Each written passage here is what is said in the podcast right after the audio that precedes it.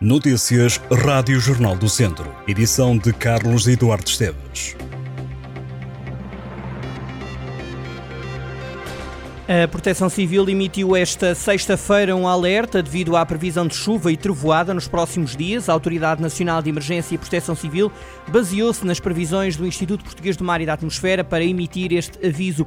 A Proteção Civil prevê períodos de chuva ou aguaceiros por vezes fortes, acompanhados de trovoada e ocasionalmente de granizo, sobretudo nas regiões norte e centro. As autoridades alertam para a possibilidade de ocorrerem inundações nas cidades e cheias por causa do excesso de água em rios e ribeiros. A Proteção Civil alerta também para o arrastamento de objetos soltos para a estrada e outras situações provocadas pelo vento forte que podem causar acidentes. A Proteção Civil alertou para a adoção de uma condução defensiva com redução de velocidade. O distrito de Viseu está até sábado sob aviso amarelo do IPMA devido às previsões de aguaceiros, por vezes fortes, acompanhados de trovoada e de granizo granizo. Pelo direito à habitação, encontra os custos elevados, Viseu vai sair à rua. A manifestação está marcada para o dia 30 de setembro. A concentração Casa para Viver, organizada pelo movimento Já Marchavas, tem início marcado para as 3 da tarde na Rua Formosa. Viseu volta a juntar-se às várias cidades portuguesas que promovem manifestações pelo direito à habitação. Em abril deste ano teve lugar uma iniciativa semelhante que juntou mais de meia centena de pessoas.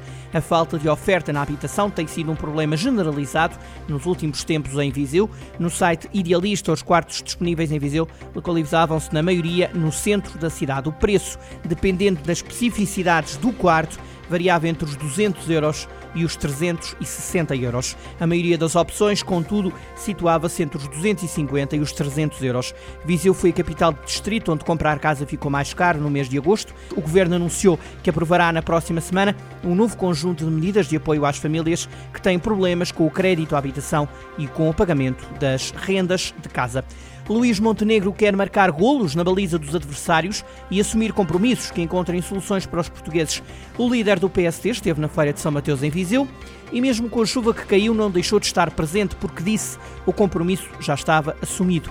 Na Feira Franca, Montenegro destacou o desafio que fez ao governo de António Costa para que aceite as propostas do PSD sobre o crédito à habitação.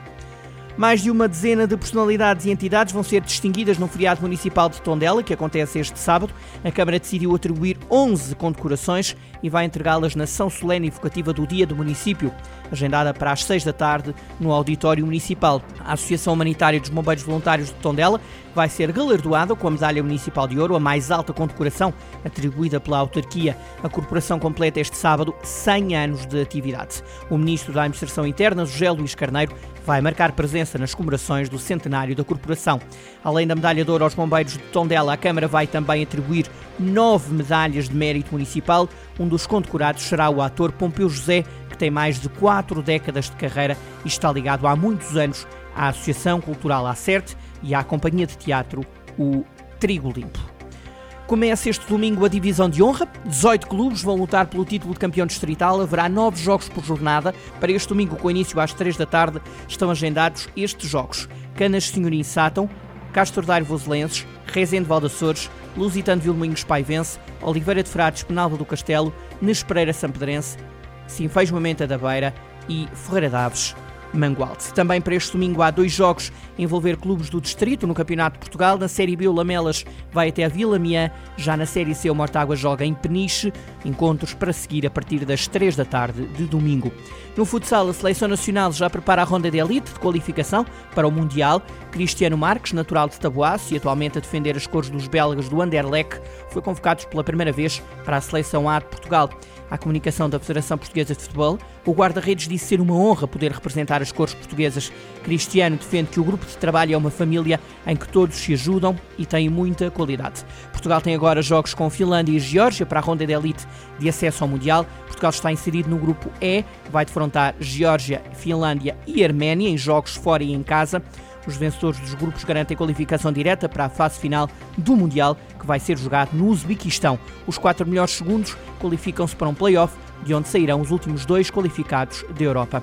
O jogo com a Geórgia é em Viseu a 20 de setembro, às 9h30 da noite. Há uma nova edição do Jornal do Centro nas bancas para ler. O semanário da região de Viseu traz na primeira página Nunca pensei demitir-me, frase de José Carlos Lopes, presidente da Associação de Futebol de Viseu. O caso Sinfãs fora da Taça de Portugal provocou um terremoto na Associação de Futebol. Pagamento de indemnização pagou a dívida. José Carlos Lopes vai recandidatar-se. Na primeira página trazemos ainda como destaque nem em fevereiro, nem em julho, nem em setembro. Padre acusado de aliciar menor julgado em outubro. Na política, novo destaque. Há dois PS para um candidato à Câmara de Viseu. Eleições para a Comissão Política Conselhia com Lúcia Silva e Miguel Pipa.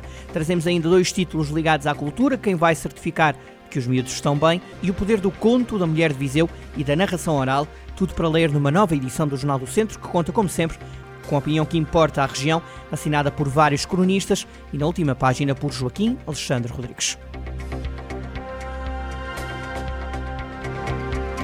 Estas e outras notícias em jornaldocentro.pt.